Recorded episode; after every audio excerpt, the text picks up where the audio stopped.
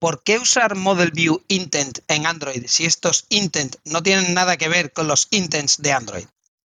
En una pantalla con mucha interacción de usuario, ¿ayuda un flujo unidireccional de datos o la lía todo? ¿RX es lo de cuando te rompes un hueso? ¿Flow es lo de los reggaetoneros?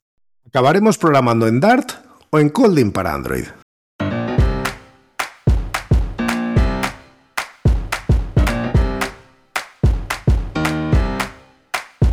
Bienvenidos a Unicode U00D1.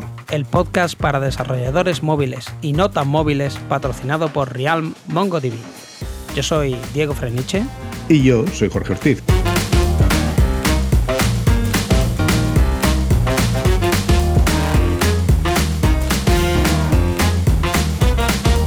Unicode U00D1, episodio 35, Android MVI y Flow.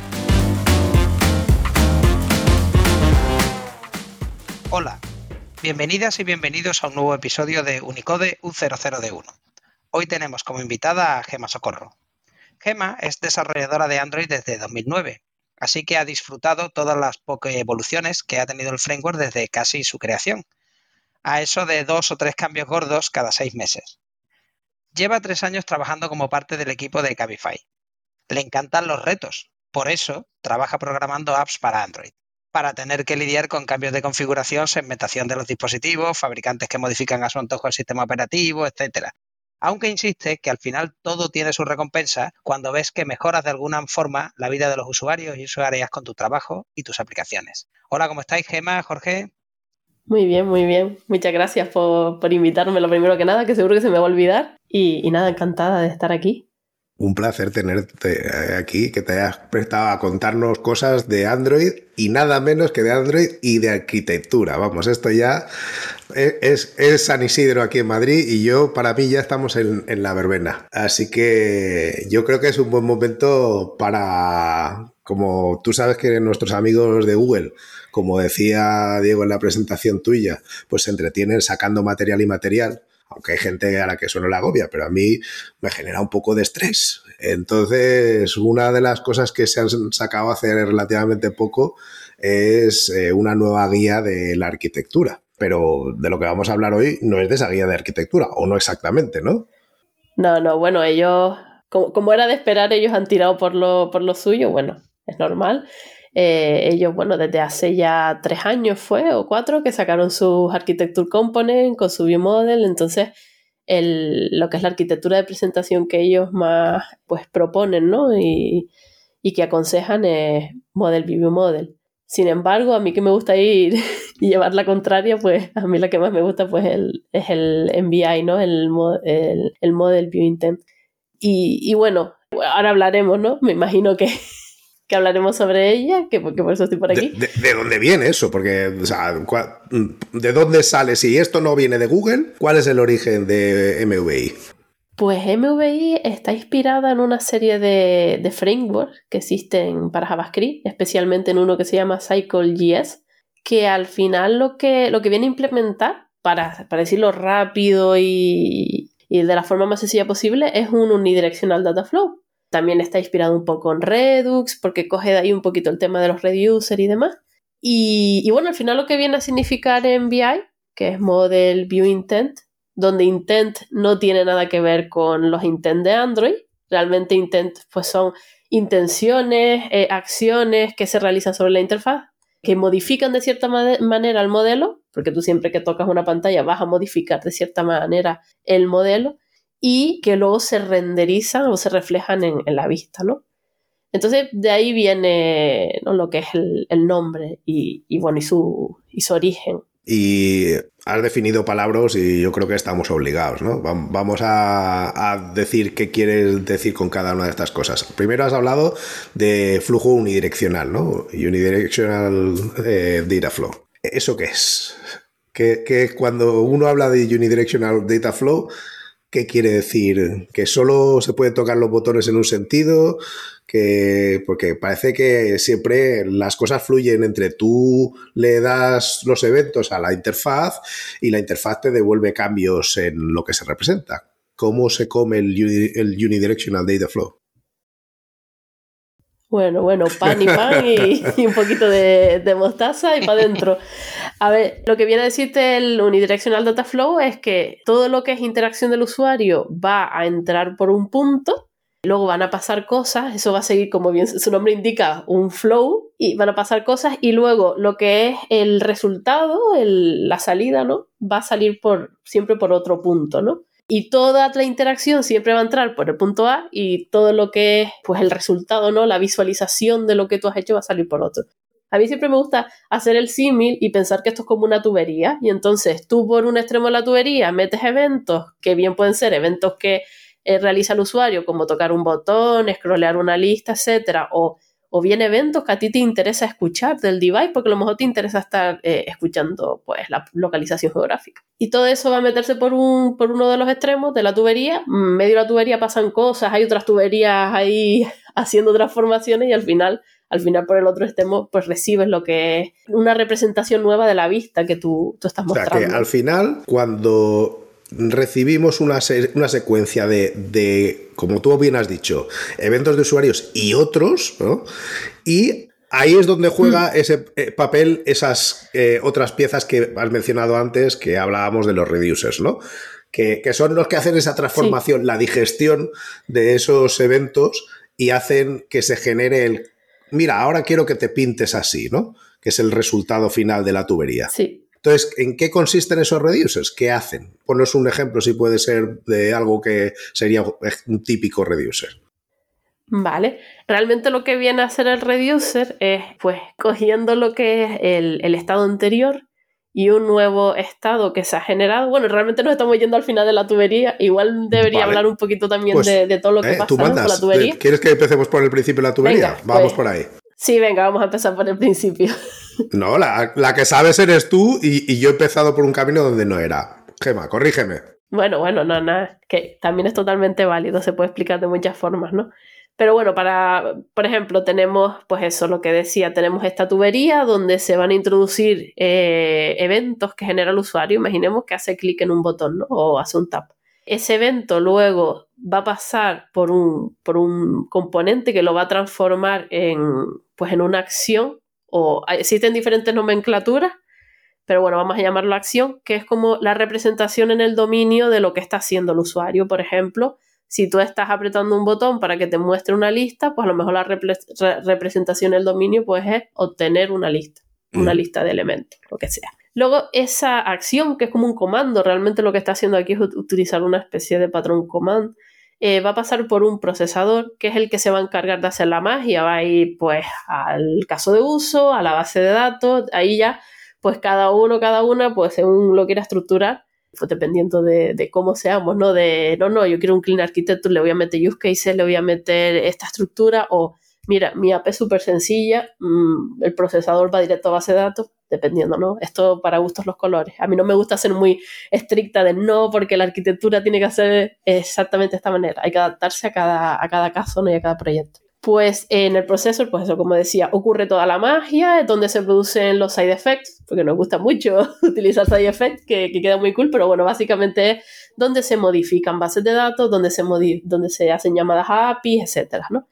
Y luego, tras haber pasado por el procesador, vas a obtener un resultado que es pues un modelo, ¿no? Que va, que va a ser el que va a cambiar eh, tu vista, ¿no? Y entonces esa pieza que es la encargada de coger este resultado y transformarlo en una nueva, en una nueva versión de la vista que está viendo el usuario, es el reducer. Y el reducer lo que va a hacer es coger la versión antigua, eh, justamente anterior que había de tu vista, combinarla con este, con este resultado y eh, producir una nueva vista. Por ejemplo, si le doy a un botón que muestra una lista, pues mi reducer al final, tras obtener esa lista como resultado, pues agregará la lista al, modelo de la vista que yo tenga, ¿no?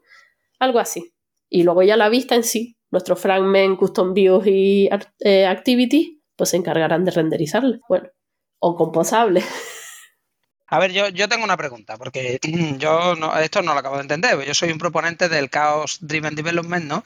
Entonces, si yo tengo mi pantalla, ¿no? Y yo tengo, yo qué sé, una lista de los eh, coches que voy, por ejemplo, a alquilar, ¿no? Y yo puedo ahí, pues, borrar los coches favoritos, añadir coches favoritos, puedo enlistarlos, ordenarlos de una manera o de otra, pues yo puedo hacer una serie de eh, acciones con mi interfaz, ¿no? Puedo eh, pues, moverme hacia arriba y hacia abajo, añadir favoritos, ya hay un montón de botones. ¿Qué problema hay en que cada botón haga sus cosas y coja sus datos donde los tenga que coger, los ponga donde los tenga que poner.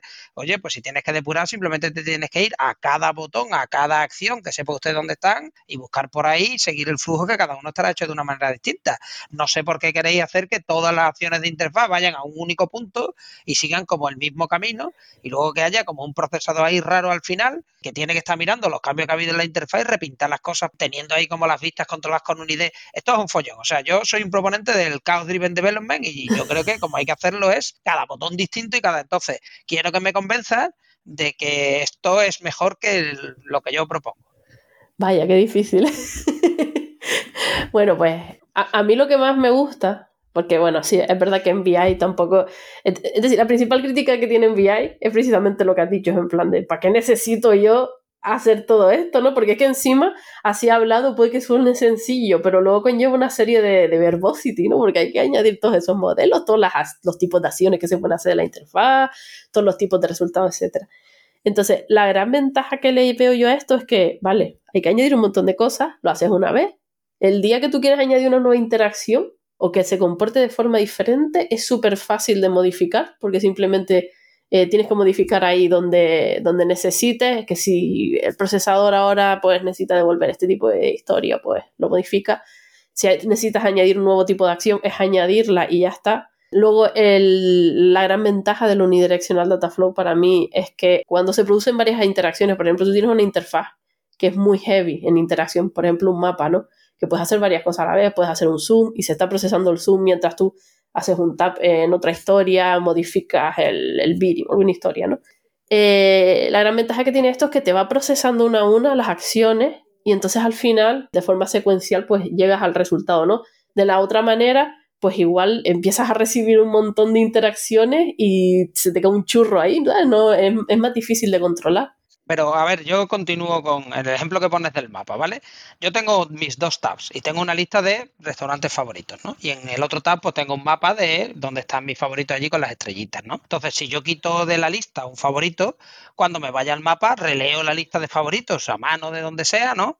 Y aquí lo repinto yo, ¿no? O sea, o, me estás diciendo que con esto yo estoy definiendo como una serie de acciones y estoy aplicando algún tipo de ingeniería y un framework que me dice todas las acciones que existen son estas. Y si tú lo tocas en la lista de favoritos, se va a actualizar solo el mapa. O sea, no, no me estarás diciendo que eso va a pasar solo porque eso sería como magia, ¿no? no, no, no, para nada. Lo tienes que programar, como todo. No, pero sí que te permite eso, que bueno, que los sincronismos sean mucho más sencillos y que no, no llegues a un estado en el que tú no controles qué se está viendo, ¿no? Y para testear también es súper sencillo, es decir, tú puedes testear qué pasa cuando pasan estas cuatro acciones una detrás de otra y tiene que dar este resultado, pues.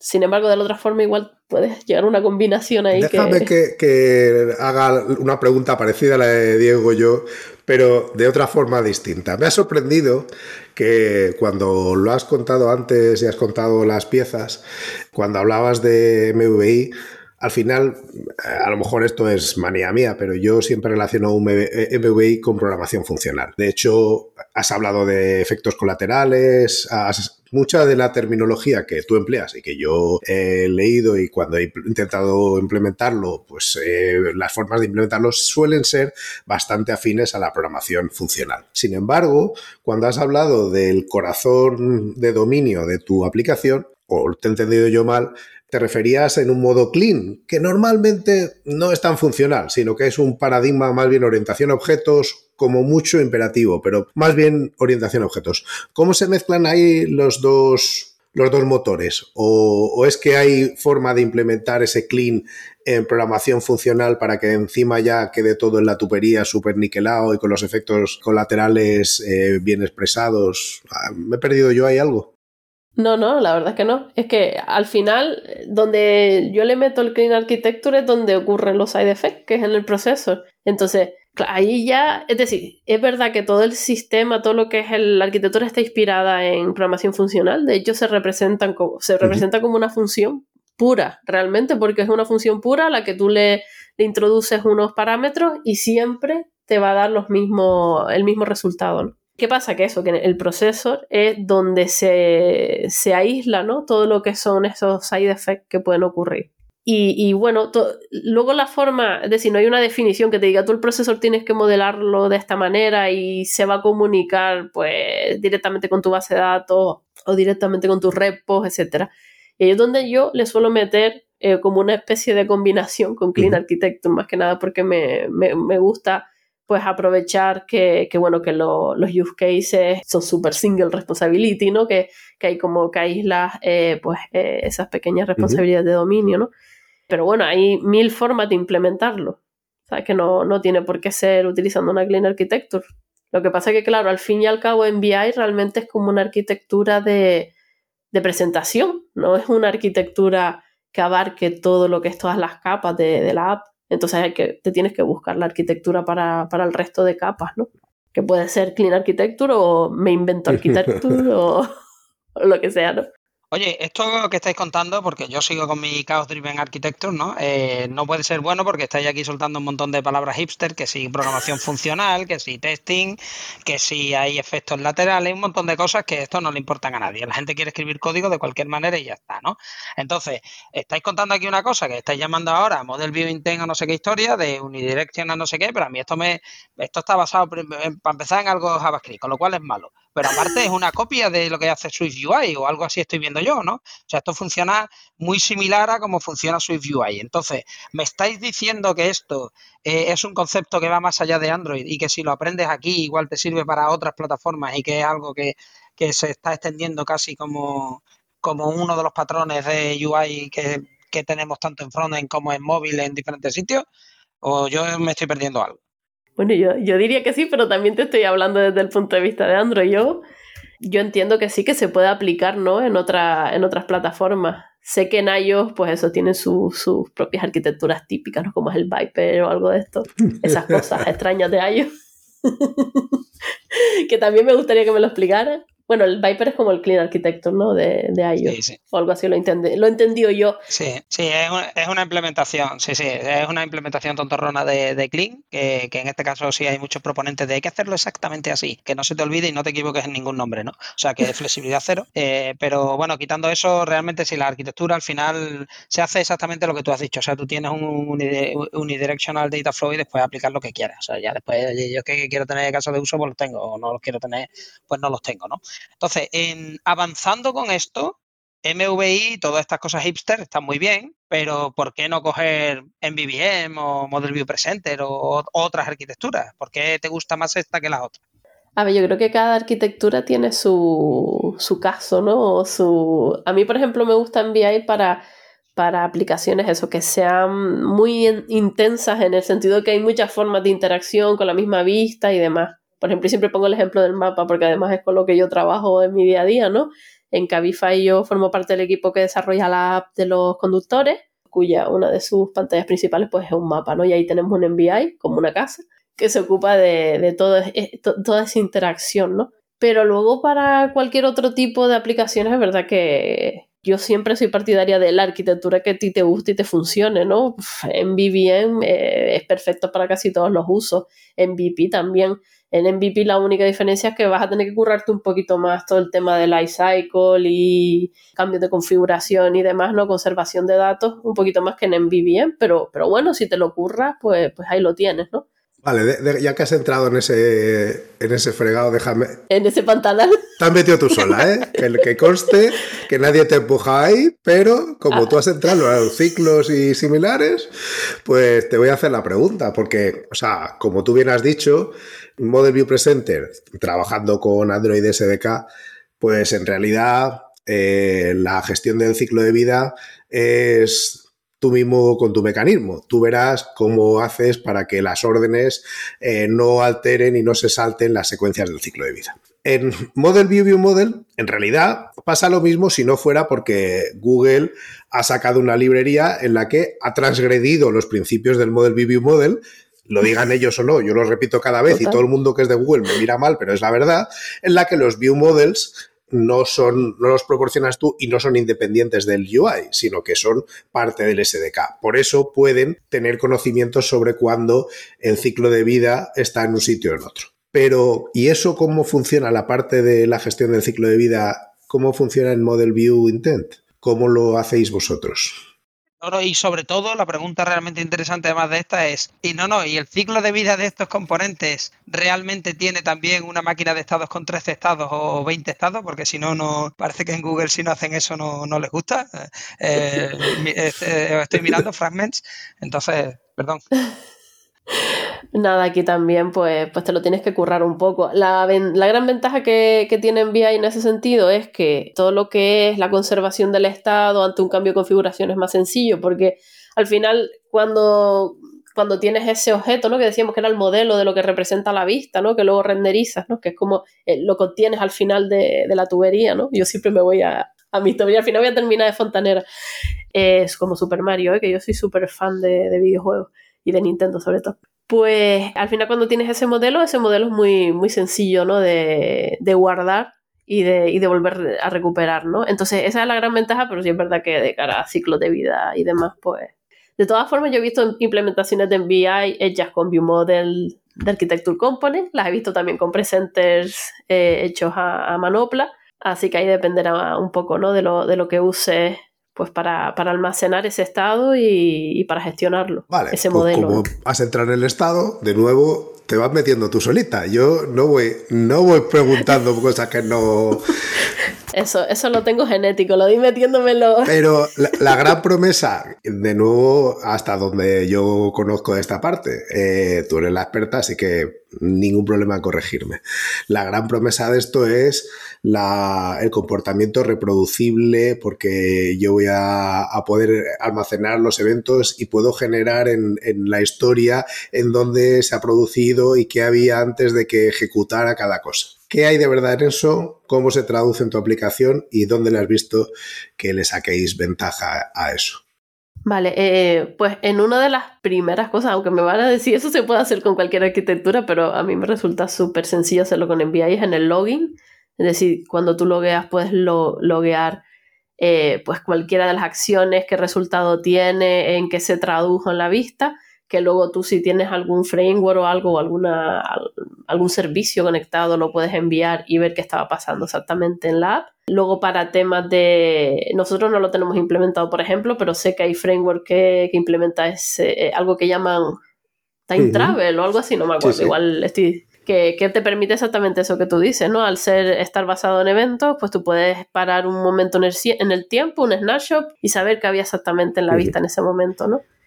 Eh, a nivel de testeo, por ejemplo, eso sí lo hacemos. En plan de a nivel de testeo, tú puedes eh, decirle, mira, te mando estos eventos uno detrás de otro, paras ahí, revisas que, que el estado de la vista sea el que tú esperas, eh, hacer las aserciones que tengas así de, que hacer, etc. Entonces, también por esa parte, también está genial. Eso, lo que comentaba, existe una serie de frameworks, yo no los he, he probado aún, pero bueno, sí sé que, por ejemplo, Spotify tiene el suyo propio Moebius, puede ser de Spotify, no me acuerdo pero existen dos o tres en, en, en VI Core y demás que, que, ya como que te facilitan esto un poco, ¿no? Yo, yo siempre he sido del enviar a, pelo, en plan de, venga, nos lo fabricamos, nos lo hacemos, así tenemos un mayor control de, de cómo se almacena el estado, cómo se gestiona los cambios de configuración, etcétera, que sé que estos, eh, estos frameworks te, te los gestionan de alguna manera y, todavía no los he probado, ¿no? Pero, pero bueno, sí, sí existe la posibilidad de, hacer vale, Pero y entonces en una arquitectura que sea eh, orientada a eventos, en, la que el evento es la fuente de verdad absoluta, tú al final lo que haces es que la memoria del estado global es la secuencia aplicada de todos los eventos uno tras otro. ¿Realmente guardáis todos los eventos en la aplicación final? O, mantenéis un estado más allá, una copia eh, natural del estado que tiene la aplicación independiente de los eventos que se están generando. No, nosotros eh, lo que mantenemos es el estado, es decir, se va actualizando el estado y vamos manteniendo el snapshot del estado, pero no, almacenamos los eventos. Vale, vale. Pero bueno, es decir, es que depende de...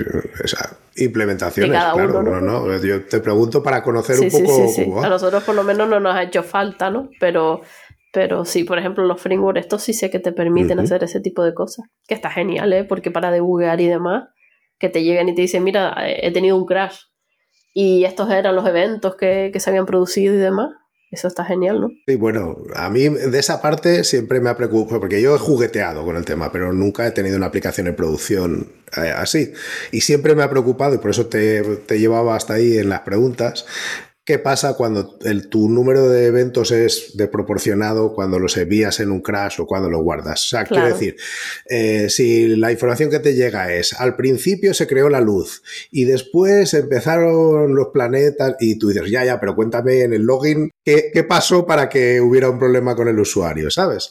Esa parte la veo que es parte de lo que a mí me falta entender bien de, MVI y del, del almacenamiento orientado a eventos. Pero déjame que te pregunte otra cosa, porque una de las cosas que es característica también de esto que estamos hablando es los flows, ¿no?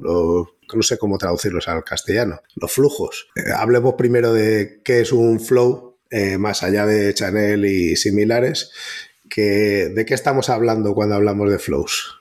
Sabéis ya que cualquier cosa que tiene flow es lo que suena jamón con pan, jamón con pan, eso es así. Bueno, esto se puede cortar después en, edición o dejar. Pero bueno, sí, yo estoy muy interesado en saber qué tiene que ver esto de MVI con, el tema de, porque ya habéis dicho lo del flujo unidireccional de datos, el unidirectional data flows. Así que, ¿esto de los flows qué son? El flow es la tubería. Yo vuelvo a mi tema. He venido aquí a hablar de mi libro, La tubería. Se me está poniendo cara de Luigi ahora mismo. O sea. Sí, total.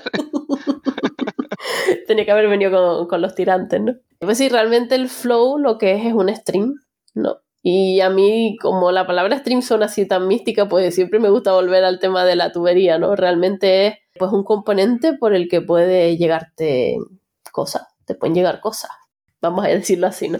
Entonces, eh, Flow forma parte de la API de corrutinas en Kotlin y hace poquito que lo tenemos por aquí, creo que hace dos años, algo así, ¿no? O tres. Todavía tiene algunas cosas que son experimentales, algunos operadores y demás, pero en general es bastante estable, ¿no? Al final lo que hace Flow pues es eso, representarte un stream, eh, un flujo de datos que se van emitiendo, ¿no? La diferencia con, las corrutinas, la principal es que tú con una corrutina, ¿no? Tú tienes una eh, suspending function que te, puede devolver eh, un dato, ¿no? Sin embargo, con el flow puedes tener eh, pues lo que sería una serie de, datos, ¿no? un símil que podríamos hacer, por ejemplo, es con la sequence. No sé si alguna vez, bueno, en, en Kotlin tenemos este, digamos, componente, ¿no? Que son las sequence, que es como una colección, digamos una lista, por ejemplo, la diferencia es que una lista, eh, cuando tú tienes tres elementos, por ejemplo, tiene el elemento 1, 2 y 3, y tú le vas aplicando operadores, lo aplicas un map, le aplicas eh, un filter, etcétera, pues se va procesando toda la lista a la vez, ¿no? En cambio, en una sequence, en Kotlin, lo que tú tienes el elemento 1, 2 y 3, y se, procesa primero el elemento 1, todos los operadores se pasan por el elemento 1 y se te devuelve el resultado. Se procesa el elemento 2, todos los operadores eh, pasan por todos los operadores y se te devuelven.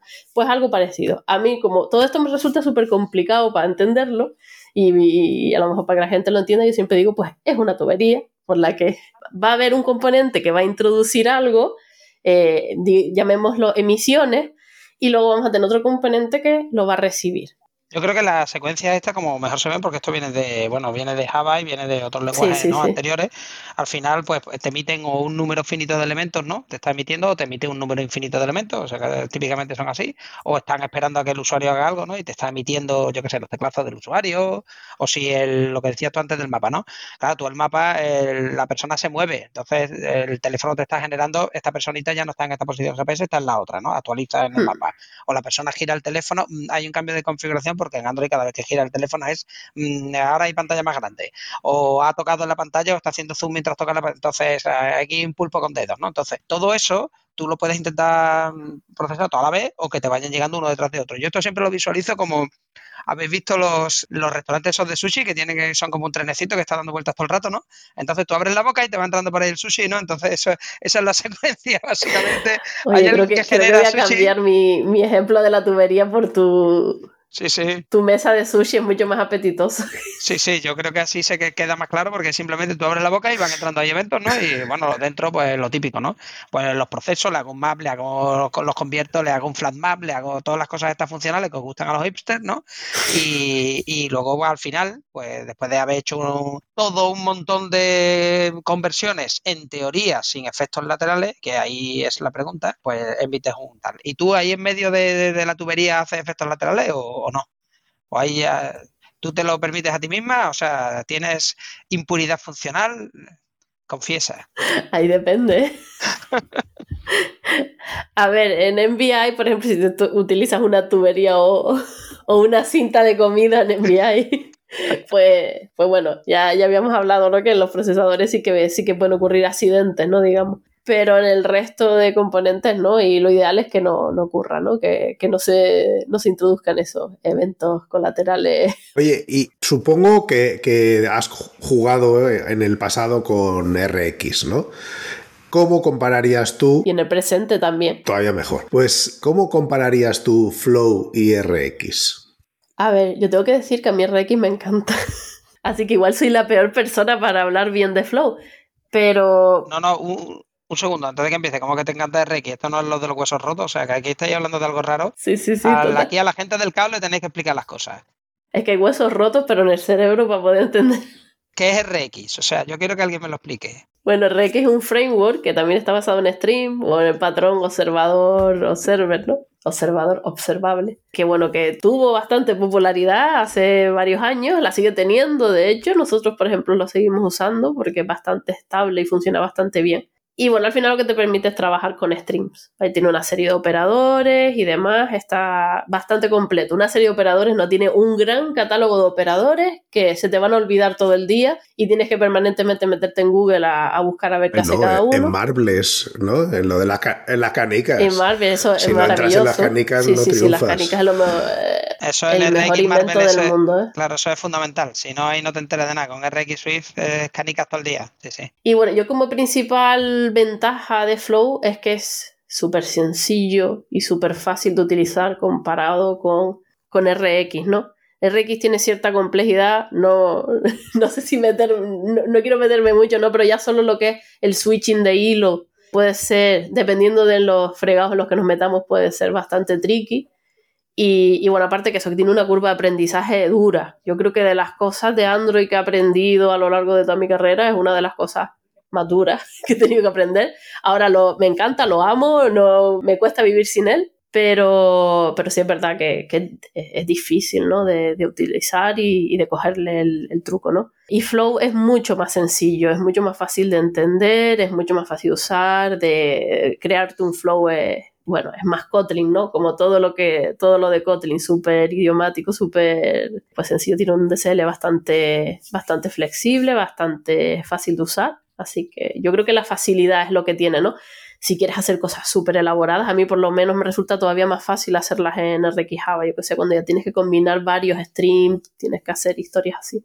En Flow todavía lo, lo, veo un poquillo que le faltan operadores, ¿no? Aunque tú te puedes inventar tus propios operadores si te quieres meter ahí en, en faena, ¿no? Vale, y, entonces, o sea, lo que has dicho es al final son dos cosas, dos implementaciones que se basan en paradigmas muy parecidos, si no el mismo. También aquí está el tema de los eh, streams fríos y calientes, o estos de Flow, todo lo ponen templado. ¿Es igual en ese aspecto la parte de Flow? ¿Es como el sushi de Diego, que, es con, con ketchup en vez de con salsa de soja? Sí, un flow per se realmente es cold, es decir, ¿qué significa que sea cold? Bueno, voy a volver a, bueno, voy a utilizar el del sushi, venga. Que sea cold significa que tú tienes un restaurante maravilloso de sushi y hasta que no te venga el comensal a sentarse en la mesa, la cinta no empieza a funcionar y a traerte eh, platitos con sushi. Eso es lo que significa que sea cold. Es decir, hasta que tú no tienes a alguien conectado, no va a funcionar el código que genera ese flow. Por ejemplo, si tú tienes una base de datos, tienes un room, por ejemplo, que te devuelve un flow de una consulta que tú estás haciendo.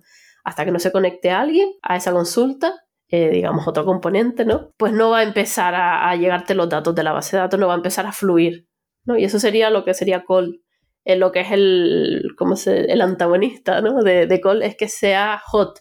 Eso significa que los datos están fluyendo de si tú tienes tu cinta de sushi funcionando todo el rato, independientemente de que haya gente ahí sentada, ¿no? Es como, como la cinta de equipaje de, del aeropuerto, donde permanentemente hay una maleta que nadie coge, independientemente de que haya gente o no, ¿no?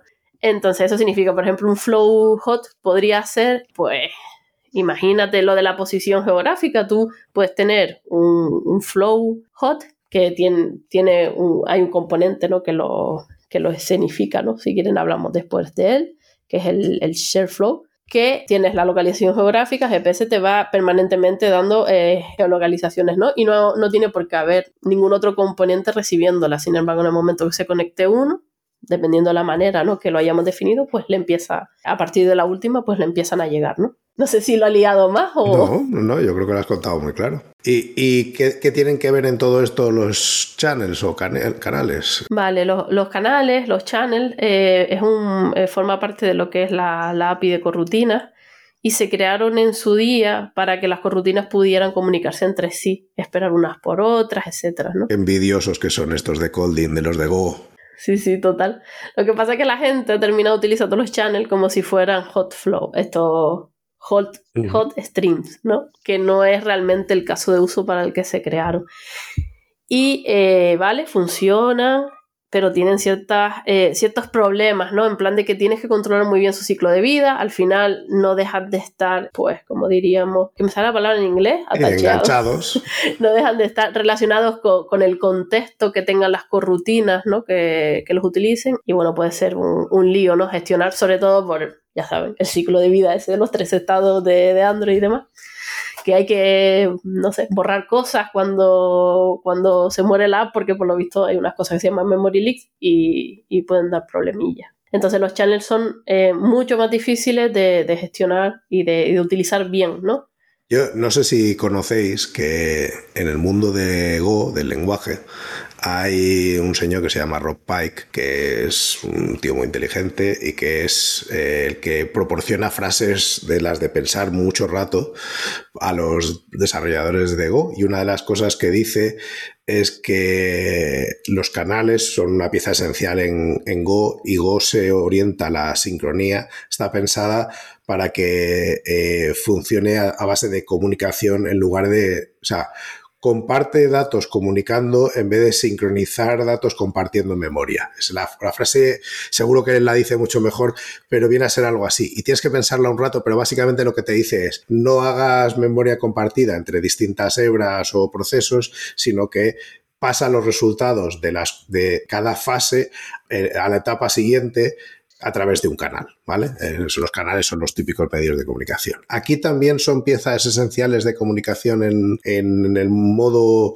eh, asíncrono de, de, lo que estamos hablando o es una más de las soluciones. Eh, yo diría que es una más, es decir, yo por ejemplo no, no lo he utilizado nunca.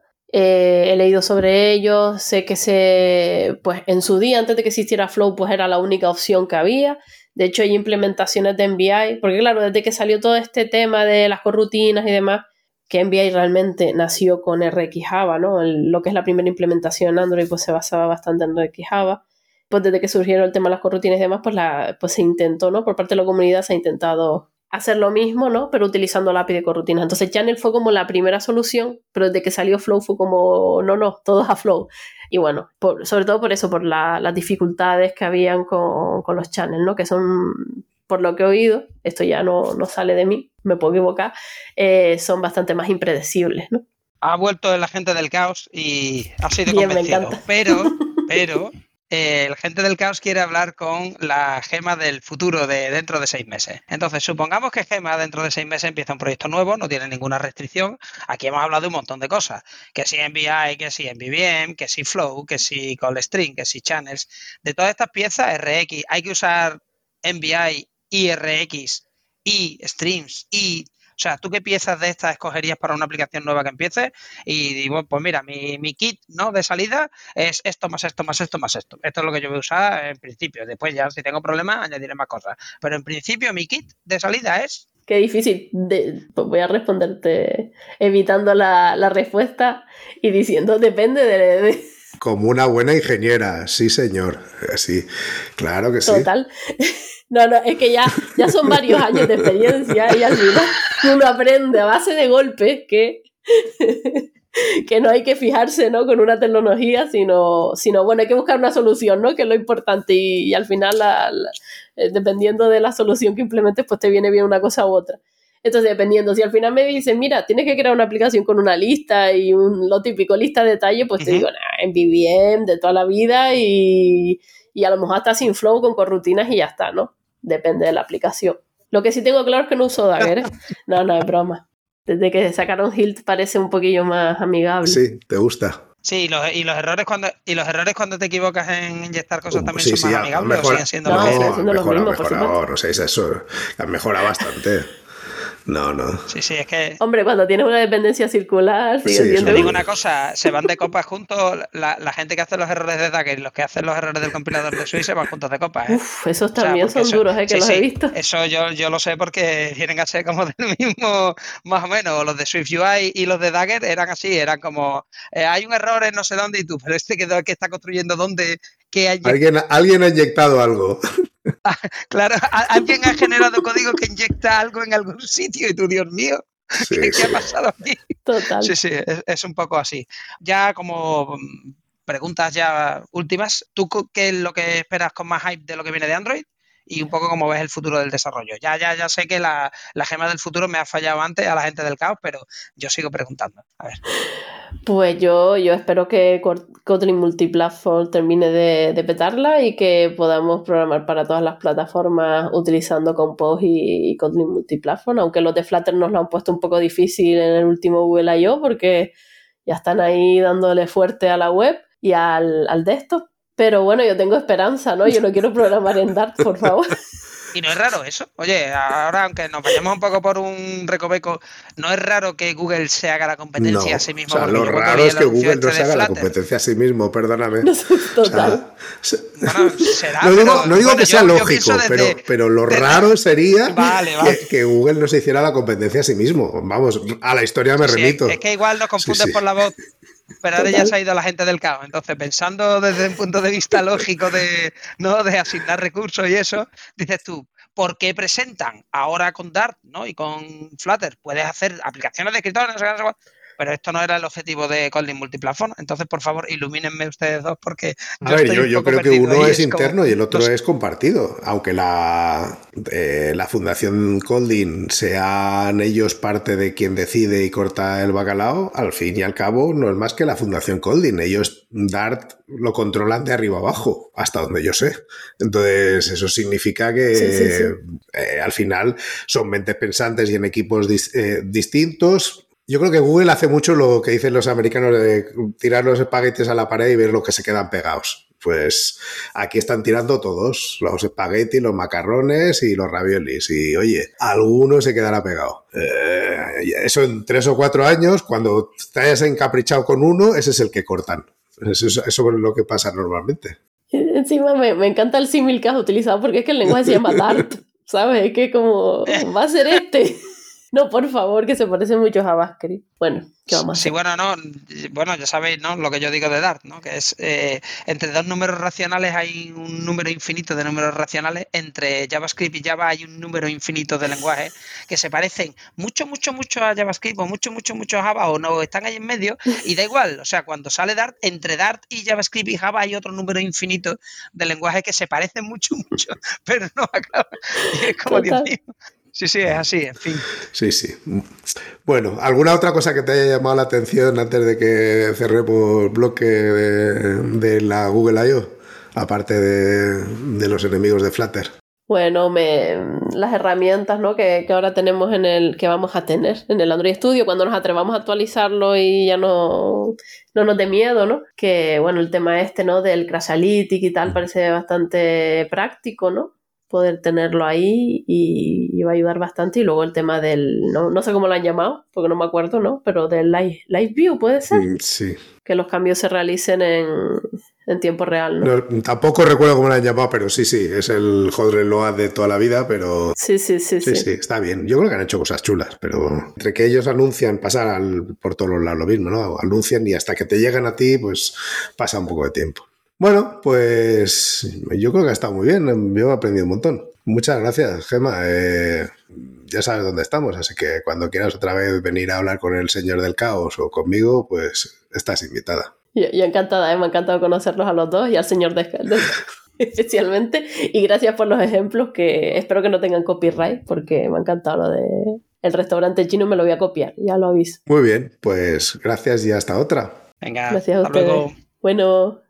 Gracias por escucharnos. Si te ha gustado y quieres que podamos crear nuevos episodios, te pedimos que nos ayudes a difundir este podcast.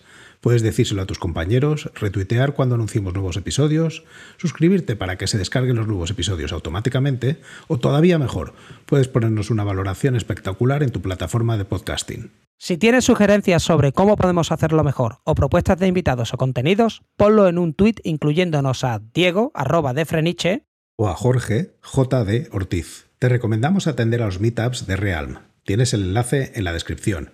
Y si tienes dudas sobre Realm o MongoDB, puedes participar en los foros.